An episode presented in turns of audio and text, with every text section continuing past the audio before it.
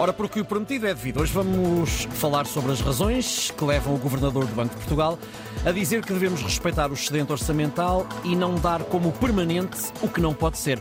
Bom dia, Helena. Olá, muito bom dia. Ora, uh, o que é que pode fazer desaparecer o excedente orçamental?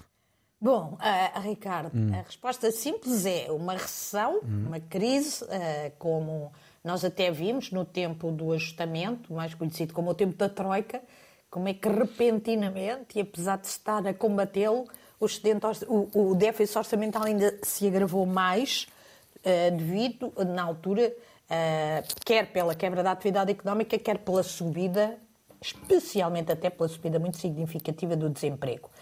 Esta é uma, uma, uma via. A outra via são, uh, obviamente, comportamentos financeiros uh, irresponsáveis. De facto, a disciplina orçamental em Portugal tem uma história. Esta, estas ditas contas certas, como têm sido classificadas, uh, mais do ponto de vista político do que do ponto de vista uh, do que é uma classificação mais rigorosa, esta, estas contas certas têm uma, a primeira história tem a ver com as políticas seguidas pelos primeiros principalmente pelo primeiro governo de António Costa, quando o Ministro das Finanças era o atual Governador do Banco de Portugal.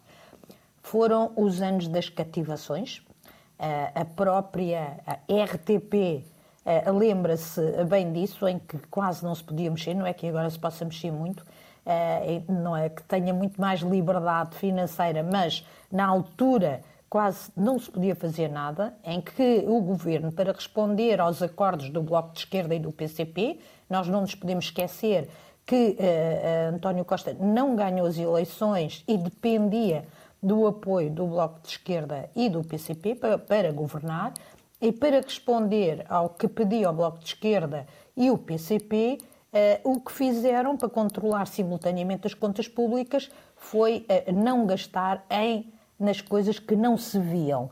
Uh, e, e, também no investimento público que chegou a ser inferior àquele, e, e não sei se neste momento em média ainda não é, uh, àquele, pelo menos até o ano passado era, em média inferior àquele que se fez no tempo, na, no tempo da Troika, com as consequências que estão à vista neste momento, porque o que não se faz no curto prazo tem efeitos a médio e longo prazo e o longo prazo chega e chegou agora. Chegou agora para António Costa com sorte, porque vai deixar de ser governo e boa parte destas consequências cairão sobre o, o próximo uh, governo. Depois, passada a pandemia, chegou a inflação e o Estado recebeu uma espécie de prémio de impostos. Aquilo que foi a nossa perda de poder de compra, uhum. para, o Estado foi, para o Estado foi um prémio através especialmente do IVA, porque os preços aumentaram logo, a taxa de IVA incide sobre preços e aí uh, o, o, a receita aumentou significativamente. Há também algum efeito do lado da, da, do IRS e, e, do IRC, mas uh, o, o, impacto mais significativo é sem dúvida do lado do IVA, a, ainda por cima, quando nós estávamos a sair de uma pandemia e o consumo estava a aumentar.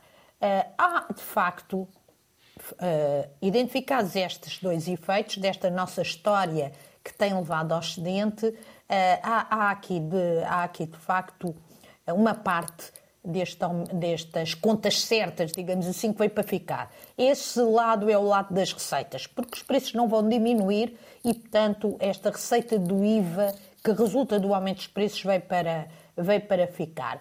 Mas uh, se o, um novo governo resolver repor tudo o que existia em matéria de salários da função pública, virar verdadeiramente a austeridade, a página da austeridade, com a recuperação do tempo de serviço dos funcionários públicos, há aqui despesa que pode ser permanente e que pode pôr em causa uh, este excedente orçamental.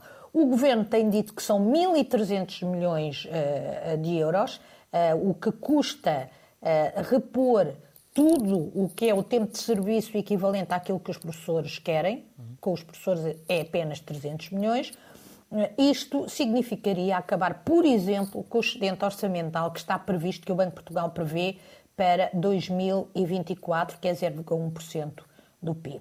O outro lado é se o crescimento da economia desaparecer, Ricardo, e aí nós estamos já a prever um crescimento, o Banco de Portugal, de 1,2% no próximo ano. Eu cito o Banco de Portugal porque são as previsões mais recentes. Mas se esta previsão for ainda mais baixa e se no limite entrarmos em recessão, este excedente pode mesmo desaparecer e, como vimos, no próximo ano já se prevê um excedente mais baixo. Pois há, igualmente, os juros da dívida. Como se percebe, Ricardo, este excedente é uh, um dado que não é adquirido, como diz o governador uh, do Banco de Portugal, uh, é preciso respeitá-lo porque ele pode não ser permanente. É preciso cuidar dele, hum. sistematicamente, Ricardo. Muito bem. Obrigado, Até Helena. Amanhã. Até amanhã, a esta hora.